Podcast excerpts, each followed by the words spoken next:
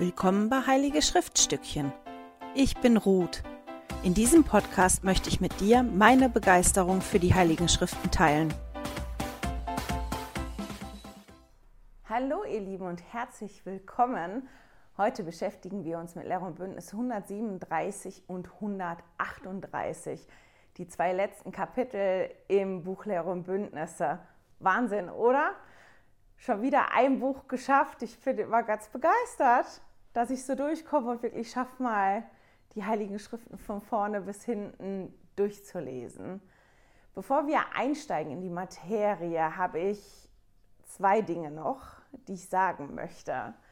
Das erste ist, dass ich zusammen mit meinem Backup-Team hier, die mir geholfen haben, das umzusetzen, einen musikalischen Adventskalender vorbereitet habe der sieht so aus, dass ich in einem ganz kurzen Video, die sind bis auf das erste, wo ich das auch ein bisschen erkläre, wie der Kalender funktioniert, ähm, etwas erzähle zu einem Lied, was ich rausgesucht habe. Ich habe für jeden Tag in der Adventszeit ein Lied rausgesucht, um mir selber und euch zu helfen, vielleicht durch Musik in der Adventszeit, mich wirklich daran zu erinnern, warum wir die Adventszeit haben und warum wir Weihnachten feiern. Und manchmal ist das ein bisschen zum Hintergrund vom Lied, manchmal ein bisschen zum Inhalt. Das erzähle ich ganz kurz in den, in den Videos und dann verlinke ich Videos auf YouTube dazu, wo ihr euch die Lieder anhören könnt. Das sind meistens verschiedene Varianten des Liedes, manchmal als Chor, manchmal als schneller. Ich habe mir Mühe gegeben, wenn es schöne Deutsche gibt, die nicht ganz so dramatisch sind, die auch anzuhängen, einfach für die, die kein Englisch können, damit die sich mehr auf den Text auch konzentrieren können, weil oft geht es wirklich um die Texte bei den Liedern auch, weil die wunder wunderschön sind. Finden tut ihr den Adventskalender auf jeden Fall auf www.heiligeschriftstückchen.ch. Da werden meine Videos sein, da werden auch die Videos auf YouTube verlinkt werden. Die, die den Newsletter abonniert haben, die werden jeden Tag einen Newsletter bekommen. Da ist nicht viel drin, aber einfach auch ähm, die Links, wo ihr draufklicken könnt, dass ihr vom Newsletter direkt darauf landet. Ich habe vor, ich hoffe, ich schaffe das, ich weiß es noch nicht, ähm, die, die Videos auch auf YouTube zu stellen. Wir sind noch so ein bisschen am Überlegen. Da muss ich noch mit Ansgar zusammen gucken, wir müssen noch was ausprobieren. Also einfach, es gibt mehrere Orte, wo ihr den finden könnt. Ich hoffe, ja, dass ein paar Lust darauf haben und dass das hilft mit der Musik, Christus ein bisschen mehr zu spüren und ein bisschen mehr Platz zu machen für Christus in unserer Adventszeit. Das zweite ist, dass das mein letztes Video für dieses Jahr ist oder dieses Studienjahr ist. Das neue Studienjahr fängt ja schon Anfang Dezember an. Ich schicke das Video ja immer eine Woche vorher und ich brauche wirklich ein bisschen Vorlaufzeit, um mich zu konzentrieren auf das Alte Testament, um mir verschiedene Quellen rauszusuchen, um da so reinzukommen. Und da ich auch noch Zeit für meine Familie brauche, habe ich mich jetzt einfach entschieden, weil die Kapitel ja fertig sind von Lehrer und Bündnisse, das für mich als Schlussstrich zu nehmen. Da kommen noch die amtlichen Erklärungen. Ich bin gestern Abend fast schwach geworden, als ich noch gelesen habe dazu. Ich probiere da, wenn ich Zeit habe, diese Woche noch ein paar Quellen zu finden und die auch noch an den Newsletter anzuhängen. Aber ich finde eigentlich den Leitfaden gar nicht so schlecht dazu. Und die Erklärungen sind auch gut geschrieben. Genau, das einfach, dass ihr das wisst. Ich hoffe, dass ihr nächstes Jahr wieder mit dabei seid. Ich habe mir jetzt erstmal vorgenommen anzufangen. Ich weiß nicht, wie mein nächstes Jahr aussieht. Ähm, ich werde mir über kurz oder lang eine Stelle suchen. Wenn ich dann anfange zu arbeiten, muss ich mal gucken, wie viel Zeit ich noch für die Videos habe. Aber das ist noch Zukunftsmusik. Im Moment ist der Plan, dass ich euch im nächsten Studienjahr begleite. Und da brauche ich so ein bisschen Zeit, um mich davor zu bereiten. Aber jetzt steigen wir mal ein in die Materie. Lehrer und Bündnisse 137 gehört zeitlich gar nicht da hinten hin. Wenn man das zeitlich einsortieren würde in die Kapitel, wäre das, glaube ich, zwischen Lehrer und Bündnisse 108 und 109, weil das eine Offenbarung ist, die Joseph Smith im Kirtland-Tempel oben bekommen hat. Ähm, jetzt muss ich mal schnell gucken. Ja, ist auch lustig. Ich habe mir nur am 21. Januar aufgeschrieben. Ich habe mir gar nicht das Jahr aufgeschrieben. Da steht da ganz bestimmt drüber. Rot schlecht vorbereitet. 1836. Da haben wir es. Ähm, ich weiß nicht, ob ihr euch noch erinnert, so ein bisschen ganz am Anfang von Lehre und Bündnisse, wie das gelaufen ist, als oder vor Lehre und Bündnisse, als Joseph Smith die Besuche gekommen hat und wie die Unterstützung von seiner Familie gewesen ist und jemand, der ihn wirklich unterstützt hat und den Joseph Smith sehr, sehr geliebt hat, das war sein Bruder Alvin. Und sein Bruder ist krank geworden und gestorben, bevor die Kirche wirklich wiederhergestellt worden ist. Und Alvin ist nie getauft worden. Joseph Smith hat sich da viele Gedanken darüber gemacht. Und als Alvin beerdigt worden ist, haben die einen Geistlichen gebeten, der, ich glaube, Presbyterianer war, ähm, eine Rede zu halten. Und dieser Geistliche hat halt, weil Alvin nicht seiner Glaubensgemeinschaft angehört hat, sehr vehement auf der Beerdigung gesagt, dass Ivy nicht errettet werden könnte. Und das war eine Frage, mit der Joseph Smith sich beschäftigt hat. Und 137 ist halt die Offenbarung, die Joseph Smith bekommen hat, die ihn, ähm, ja, die ihm sehr geholfen hat da bestimmte Dinge zu beantworten. Thematisch gehört Lehr- und Bündnisse 138 auch dazu. Der,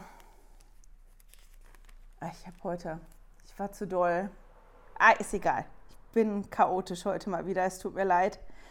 Joseph F. Smith hat in seinem Leben auch viel Leid erfahren und viel Schmerz. Der war Prophet, als der Erste Weltkrieg getobt hat. Der war Prophet während der spanischen Grippe, wo auch ganz viele Menschen gestorben sind. Und der hat privat sehr viele Verluste erlitten. Der hat 13 Kinder beerdigt, ich meine neun davon im, im Kindesalter. Später auch ein, einer seiner Söhne ist mit 45 an einem Blinddarmdurchbruch gestorben. Und man, man kann in Tagebucheinträgen nachlesen, dass, ja, dass ihn das sehr beschäftigt hat, dass er wirklich sehr getrauert hat um, ja, um seine Familie. Er hat auch eine Frau beerdigt. Also diese Erlebnisse, die die hatten, dieser Verlust von geliebten Menschen, gerade bei, bei Präsident Joseph F. Smith, der ja dann noch erlebt hat, was in der Welt los gewesen ist, wie das gewesen ist. Und Joseph Smith und ihn haben halt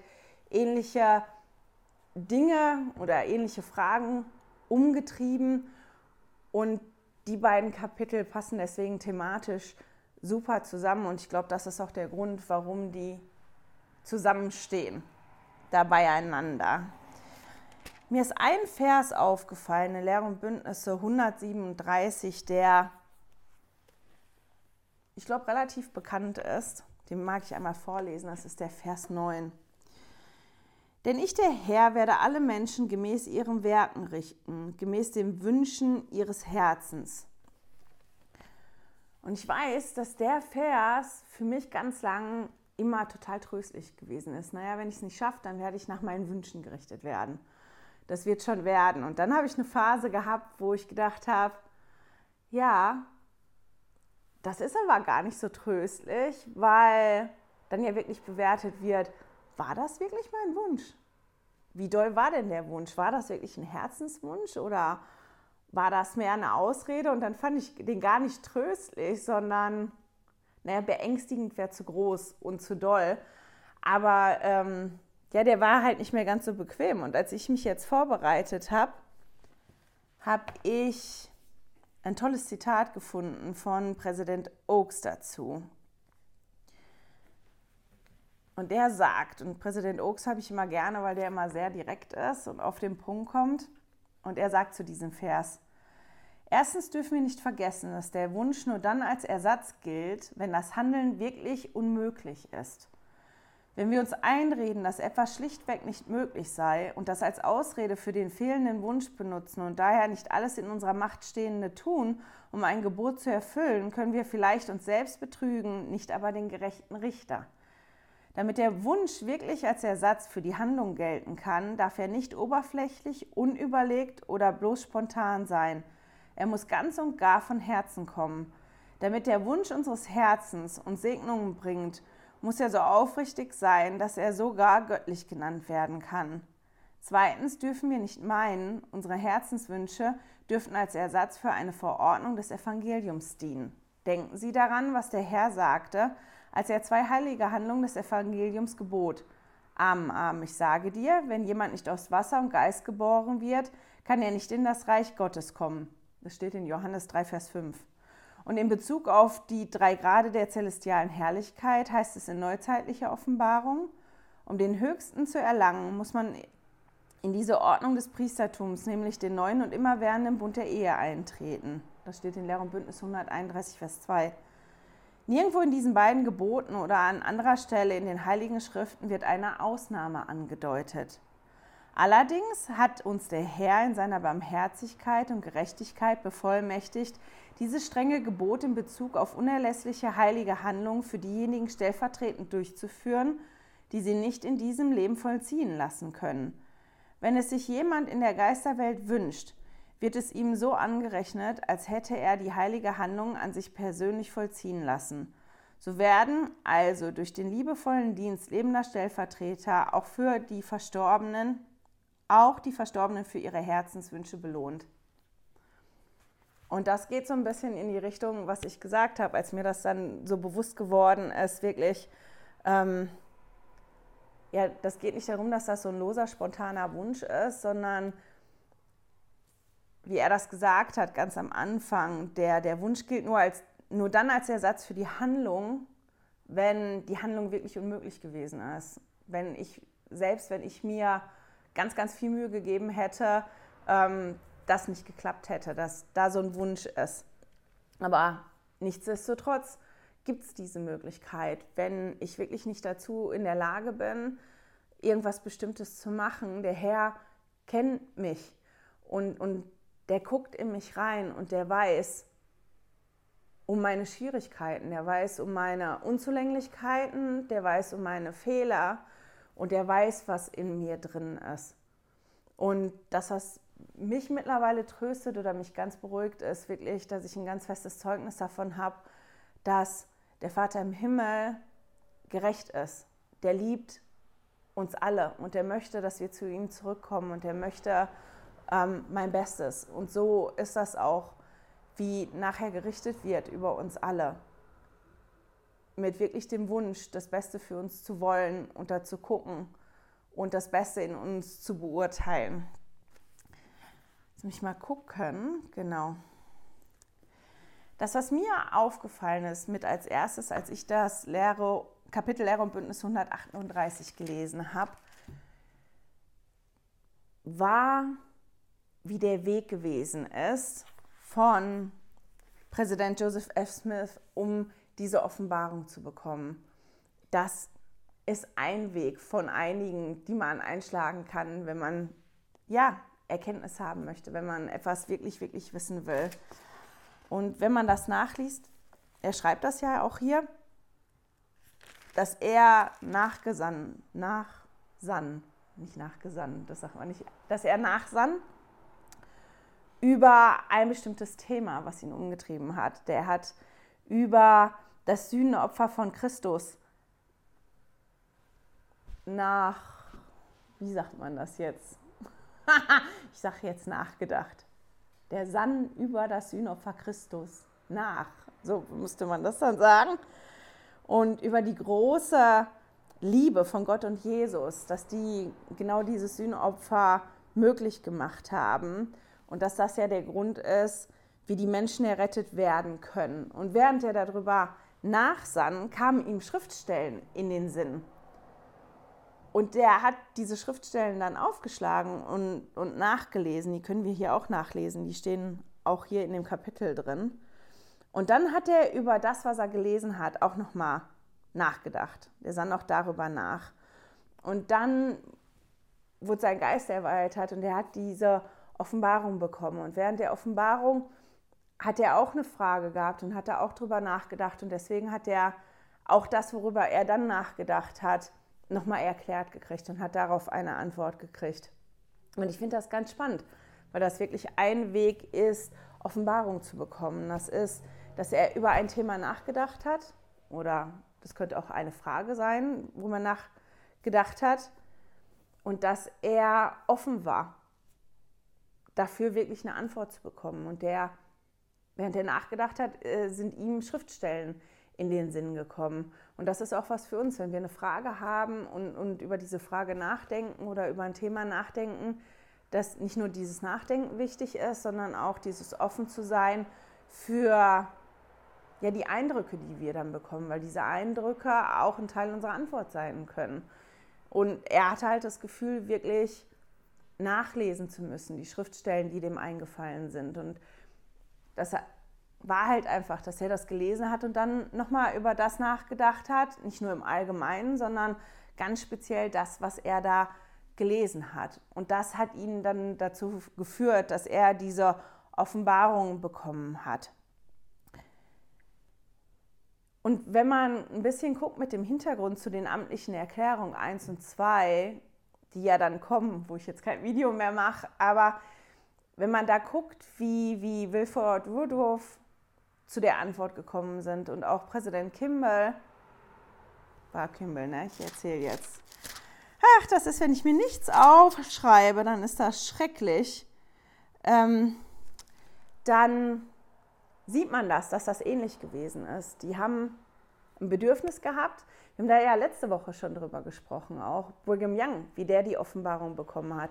Der hat die nicht vorher bekommen, als die, bevor die losgezogen sind, sondern erst als sie schon losgezogen sind und die Schwierigkeiten gehabt haben, dass der Herr manchmal auch wartet, bis man dann selber an einen Punkt kommt, wo man mitkriegt, das ist jetzt wirklich schwierig und jetzt brauche ich Führung und Leitung, das ist das eine. Oder hier halt einfach bei Präsident Joseph F. Smith, ähm, dass er dann eine Thematik hatte, über die er nachgedacht hat, über dieses Sühnopfer und die große Liebe, die er hatte und dass durch das Sühnopfer ja alle Menschen errettet werden können, was für ihn ganz bestimmt ein wichtiges Thema gewesen ist, weil er so viele enge Verwandte verloren hat, die gestorben sind und in einer Zeit gelebt hat, wo ganz, ganz viele Menschen gestorben sind, durch einen Krieg, durch Krankheit und das sehr massiv gewesen ist und das ganz bestimmt ein Thema gewesen ist, was wichtig für ihn war und wo er sich mit beschäftigt hat.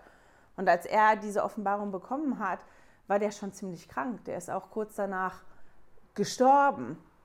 Und auch bei den amtlichen Erklärungen. Wilford Woodruff war in der Situation, dass die Regierung der Vereinigten Staaten wirklich hingegangen ist und, und aktiv ja gegen die Kirche gearbeitet hat. Es gab da so eine ganze Reihe von Anti-Mormonen-Gesetze und unter anderem, dass die, die Polygamie auszuleben wirklich verboten worden ist. Utah war zu dem Zeitpunkt noch kein, kein Staat, sondern ein Territorium und deswegen kamen die Gesetze wirklich aus ähm, Washington und die in der Situation waren, wenn die weiter die Polygamie leben, wie sie, sie leben, dann wird das, der Besitz der Kirche wird dann weggenommen, der wird beschlagnahmt.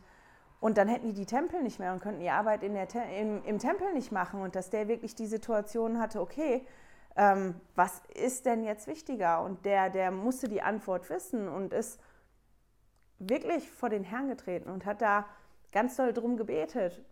Vater im Himmel, was ist das, was ich jetzt tun soll? Wie soll ich jetzt mit der Situation umgehen, die kommt? Und, und hat halt dann auch eine Offenbarung ähm, bekommen und da gibt es halt dann diese amtliche Erklärung, das ist die erste, oder bei der zweiten amtlichen Erklärung, das war ein Thema, was ähm, Präsident Kimball über Jahrzehnte beschäftigt hat. Warum ist das so, dass afrikanischstämmige Männer das Priestertum nicht bekommen können? Wo kommt das her? Der hat sich da wirklich mit beschäftigt. Ähm, warum ist das gegeben worden? Da hat er nie eine Antwort drauf gefunden, nur wann das ungefähr eingeführt worden ist. Der hat ja, sich mit den Aposteln über eine ganz, ganz lange Zeit darüber beraten und hat die aufgefordert, sich auch damit zu beschäftigen. Und der hatte dann für sich an irgendeinem Punkt das Gefühl, ich muss da jetzt eine Antwort drauf haben. Ich muss da jetzt eine Antwort drauf haben, ob das so bleiben soll oder ob es da eine Veränderung geben soll. Und der ist tagelang jeden Tag in den Tempel gegangen, um, um eine Antwort zu bekommen. Und diesen, diesen roten Faden, der mir jetzt so aufgefallen ist in den letzten Wochen, war auch dieser, dieser Drang, wirklich eine Antwort haben zu wollen von den Propheten, von denen wir hier lesen, und auch zu sehen, dass die Antwort nicht immer sofort gekommen ist. Also die Antwort ist nicht leicht gekommen. Das ist nichts, was einfach zack da war, sondern die haben sich alle wirklich bemüht, eine Antwort zu, zu bekommen. Die sind alle an einen Punkt gekommen, wo, wo das wirklich wichtig war, wo das entweder ein Thema war, mit dem die sich gedanklich auseinandergesetzt haben, wie hier Präsident Joseph F. Smith, oder die waren in einer problematischen Situation, wo das ganz wichtig war, das zu wissen, oder eine Thematik, die die umgetrieben hat. Und ich finde das ganz spannend und das hat mir halt nochmal gezeigt, dass ein Weg zur Erkenntnis und zur Offenbarung für mich selber auch ist, und da kommen wir dann zu einem Wunsch, vielleicht zu einem anderen Wunsch, habe ich wirklich den Wunsch, möchte ich wirklich die Antwort haben? Und wie wichtig ist mir diese Frage oder wie wichtig ist, ist mir dieses Thema und was bin ich bereit zu tun, damit ich diese Antwort bekomme? Bleibe ich dran? Auch wenn ich jetzt, ich weiß nicht, acht, neun, zehn Tage jeden Tag in den Tempel gehe. Ich meine, ist machbar, wäre machbar für mich, wäre schwierig, aber wäre machbar. Ähm, wie lange beschäftigt mich das Thema? Oder bin ich dann irgendwann und denke, ich glaube, dass es da beides gibt. Aber dass mir das auch zeigt, dass auch bei den Propheten die Dinge nicht immer einfach so vom Himmel gerieselt kommen, sondern dass die auch an bestimmte Punkte kommen mussten, wo die dann wirklich offen waren und bereit waren, die Antwort zu kriegen und die Antwort dann auch umzusetzen. Und das ist halt auch so ein, Punkt, halt diese wirklich diese Bereitschaft, ich möchte die Antwort wirklich haben, dass das ein Weg ist für uns, Offenbarung zu bekommen und da wirklich drüber nachzusinnen und auch offen dafür zu sein, die Dinge umzusetzen, wenn ich das Gefühl kriege. Es ist wie Präsident Joseph S. Smith hatte wirklich das Gefühl, dann, dem kam in dem Sinn die bestimmten Schriftstellen, ach ja, ich gehe und lese die Schriftstellen mal nach. Und dann hat er über das nachgedacht, was er da in den Schriftstellen gelesen hat. Und das ist ein Punkt, an dem ich wirklich noch arbeiten kann. Ist, dass wenn ich kommuniziere mit dem Vater im Himmel, das nicht nur ein einseitiger Monolog von mir ist, sondern dass ich viel, viel mehr Zeit dafür einplanen muss oder sollte, wirklich zuzuhören. Und wenn die Dinge dann kommen, dem auch nachzugehen und das nicht zur Seite zu schieben. Ich habe das in den letzten Wochen einige Male gehabt, dass ich mich dann ins Bett gelegt habe und dann in dem, wie ich mich hingelegt habe, dass mir das aufgefallen ist, dass ich gedacht habe, Mann, eigentlich hattest du schon vor Tagen das Gefühl, du solltest das und das so und so angehen und jetzt hast du es wieder nicht gemacht, weil du das vergessen hast. Und ich glaube, ich bin da wahrlich nicht die Einzige, die, die dieses Problem hat. Aber das ist jetzt was, was mir wirklich aufgefallen ist, was ich gefunden habe, dass das nicht nur für mich wichtig ist, sondern ganz bestimmt für irgendjemanden von euch da draußen auch. Das, was ich jetzt noch ansprechen möchte, sind zwei Schriftstellen, die ich einfach ganz spannend gefunden habe. Genau. Und dann noch mal kurz was zu Lehr und Bündnis 138 im Allgemeinen. Die eine Schriftstelle, die mir aufgefallen ist, ist der Vers 39 in Lehr und Bündnisse 138 mal den aufschlagen. Und unsere herrliche Mutter Eva mit ihren vielen getreuen Töchtern, die in den verschiedenen Zeitaltern gelebt und den wahren und lebendigen Gott angebetet hatten. Ich glaube, ich muss mal nochmal den Vers vorher anfangen, damit man den Zusammenhang besser versteht. Also nochmal Vers 38 und 39 in Lehr und Bündnisse 138. Mann, Mann, Mann. Und unter den Großen und Mächtigen, die in dieser riesigen Versammlung der Rechtschaffenen versammelt waren, befanden sich Vater Adam, der Alte der Tage und Vater aller, und und unsere herrliche Mutter Eva mit ihren vielen getreuen Töchtern, die in den verschiedenen Zeitaltern gelebt und den wahren und lebendigen Gott angebetet hatten. Und finde das hier ganz toll, weil das halt in den Schriften oft so ist, dass die Frauen gar nicht erwähnt werden dass die hier explizit aufgezählt werden. Da bin ich deshalb einfach drüber gestolpert und das fand ich toll, dass das wirklich gesagt wird. In dieser großen Versammlung der Rechtschaffenen, da waren halt nicht nur die Propheten aus den verschiedenen Zeitaltern, sondern da waren halt auch Eva und all ihre Töchter, all die Frauen, die rechtschaffen gedient haben und ihre Arbeit verrichtet haben fand ich ganz, ganz toll. Ich habe das so und so gelesen und habe gedacht, das muss unglaublich tröstlich für Präsident Joseph F. Smith gewesen sein, weil das, was mir nicht ganz so bewusst war vorher, war, das ist der Sohn von Hiram Smith. Und das letzte Mal, als er seinen Vater gesehen hat, war, als er auf dem Weg gewesen ist mit Joseph Smith ins Gefängnis, wo er dann auch umgebracht worden ist. Und der hat den Wagen über die Prärie gelenkt für seine Mutter, damit die ins Salzseetal kommen. Und der hat so einiges erlebt. Und ich glaube, als er seinen Vater in dieser Vision gesehen hat, neben Joseph Smith, dass das ganz bestimmt was unglaublich Tröstliches gewesen ist. Und dann ein Vers, einfach weil ich ein tolles Zitat dazu gefunden habe, eben von Joseph F. Smith dazu. Und das ist der Vers 57. Ich sah die getreuen Ältesten in dieser Evangeliumszeit nach ihrem Hinscheiden aus ihrem irdischen Leben mit ihrer Arbeit fortfahren, indem sie das Evangelium der Umkehr und der Erlösung durch das Opfer des einzig gezeugten Sohnes Gottes unter denen verkündigen, die in der großen Welt der Geister der Toten in Finsternis und in der Knechtschaft der Sünde sind. Und Präsident Joseph S. Smith hat dazu gesagt oder hat halt klargestellt, dass die Arbeit in der Geisterwelt nicht allein durch die Träger des melchisedekischen Priestertums ähm, getan wird, dass die Arbeit nicht allein denen vorbehalten ist. Er hat gesagt, alle guten Schwestern, die eingesetzt, zur Arbeit ordiniert und berufen sind, erhalten jegwelche Vollmacht und Macht, das Evangelium zu verkünden. Und das fand ich auch noch ganz spannend, einfach zu dem Vers. Jetzt habe ich vergessen, ein Buch hinzulegen schnell holen.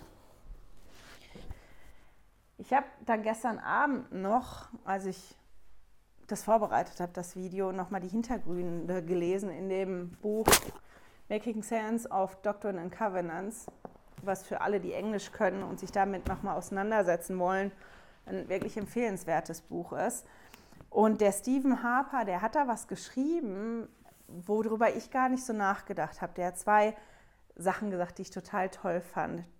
Und er hat geschrieben, dass sich in Lehr und Bündnisse im Prinzip alles um Christus dreht. Und als ich das gelesen habe, habe ich gedacht, hä?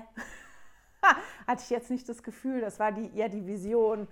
Ähm, wie war das, als Jesus gestorben ist? Die drei Tage. Und dann hat ja Präsident Smith darüber nachgedacht, wie soll das funktionieren? Der war ja gar nicht so lange tot. Und dann hat er ja ähm, neue Erkenntnisse also der war ja gar nicht so lange tot, sondern zwischen der Auferstehung war ja gar nicht so viel Zeit zwischen dem Tod von Jesus und der Auferstehung.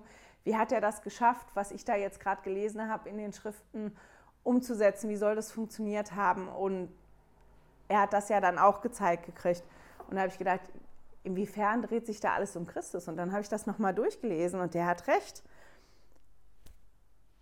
Joseph F. Smith hat über das Sühnopfer nachgedacht, das Christus getan hat dann hat er darüber nachgedacht und gesehen, wie Christus die Geisterwelt besucht hat. Und dann wird ihm halt erklärt, wie das Evangelium Christi Verstorbenen gepredigt wird. Also dreht sich in dem Kapitel im Prinzip wirklich alles um Christus. Ist mir in dem ersten Moment, als ich das gelesen habe, gar nicht so aufgefallen, aber das fand ich ganz toll. Und Stephen Harper hat da einen Satz gesagt, den, der mir auch so hängen geblieben ist. Er hat gesagt, Christ organized his forces, armed them with power and authority, commissioned them to go forth and carry the light of gospel, of the gospel. Wenn ich das jetzt so ganz lose mit meinen Worten übersetze, hat er dann quasi gesagt, Christus hat seine Kräfte organisiert, sie mit Macht und Autorität ausgestattet und ihnen den Auftrag gegeben, das Licht des Evangeliums zu verbreiten. Und dann habe ich gedacht, ja, das ist genau das, was da passiert ist. Der hat wie wenn man jetzt im militärischen Sinn denken würde, der hat halt da seine, seine Truppen vorbereitet, seine ähm, Kräfte organisiert. Das sind die Truppen, die er da gehabt hat. Die waren da und die hat er vorbereitet, die hat er organisiert. Der hat denen erklärt, ihr geht dahin und macht das, du gehst dahin und machst das, ihr geht dahin und macht das. Hat die ausgestattet mit Macht und Autorität und denen halt dann das, den Auftrag gegeben, damit wirklich alle Menschen, die verstorben sind, ohne dass sie die Möglichkeit hatten, das Evangelium kennenzulernen oder das aus verschiedenen Gründen nicht angenommen haben oder das verworfen haben, nochmal belehrt werden und das erste Mal belehrt werden oder nochmal belehrt werden und die Möglichkeit haben, sich zu entscheiden und auch diesen Wunsch, den Herzenswunsch zu entwickeln, das Evangelium anzunehmen, wo wir dann ins Spiel kommen, um die Arbeit für sie zu tun, damit die dann die Möglichkeit haben, das anzunehmen. Was nehme ich mit aus den zwei Kapiteln? Auf der einen Seite, dass mir nochmal so ganz bewusst geworden ist, dass es diesen einen Weg gibt oder dass das oft der Weg zu einer Offenbarung ist, ähm, von dem ich ja schon gesprochen habe. Und aber auch Trost und Hoffnung, genau wie ganz bestimmt Joseph Smith und Joseph F. Smith das mitgenommen haben durch ihre Version. Und ich habe gedacht, ich nehme mal die Zeit und erzähle von ja, einem Erlebnis, das wir hier vor zwei Tagen hatten. Wir versuchen ja jeden Abend eine Viertelstunde zu lesen in den Schriften.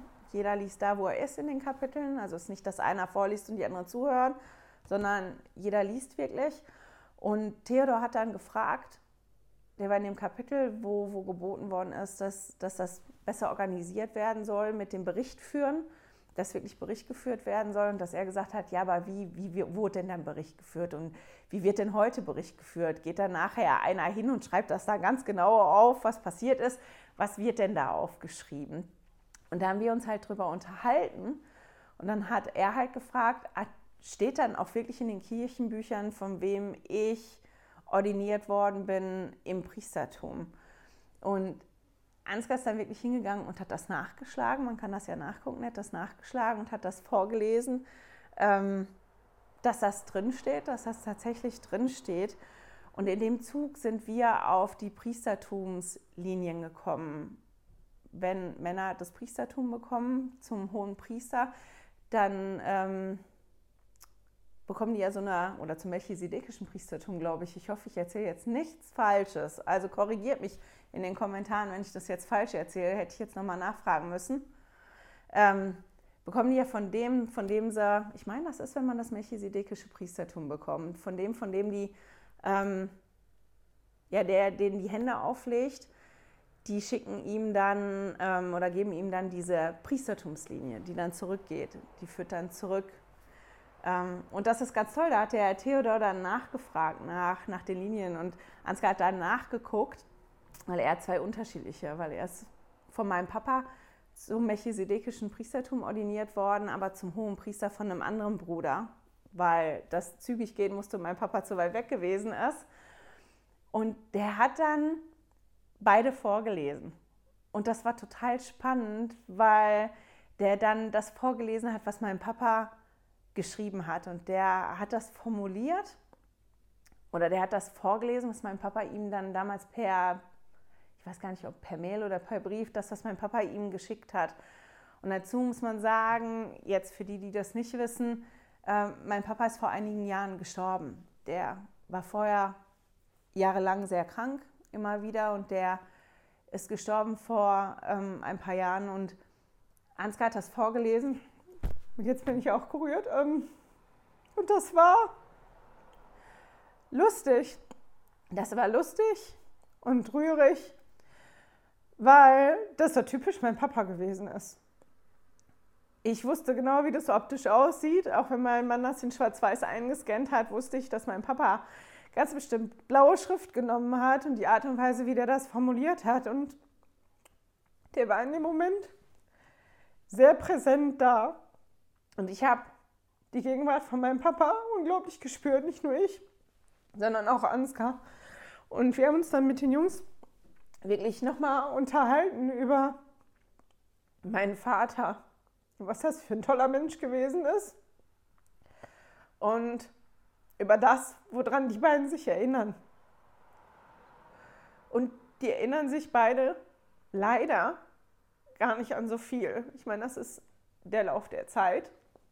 Die waren noch nicht so alt, ähm, als der gestorben ist, aber die haben schon Zeit auch mit dem verbracht und das war ganz spannend zu hören, was das war, was geblieben ist, woran die sich erinnern können und dass wir uns so unterhalten haben und seine, ähm, ja, wirklich die Nähe gespürt haben. Ich vor allem. Und das, weil ich die Kapitel vorher gelesen hatte, nochmal, ein zweites oder ein drittes Mal, und ich gedacht habe, ja, ich kann verstehen, wie sehr das tröstlich für die gewesen sein muss. Jetzt ist mein Papa Mitglied gewesen und ich muss für meinen Papa keine heiligen Handlungen in dem Sinne vollziehen für ihn selber. Ich glaube, der muss noch gesiegelt werden an seine Eltern. Das ist schon noch was.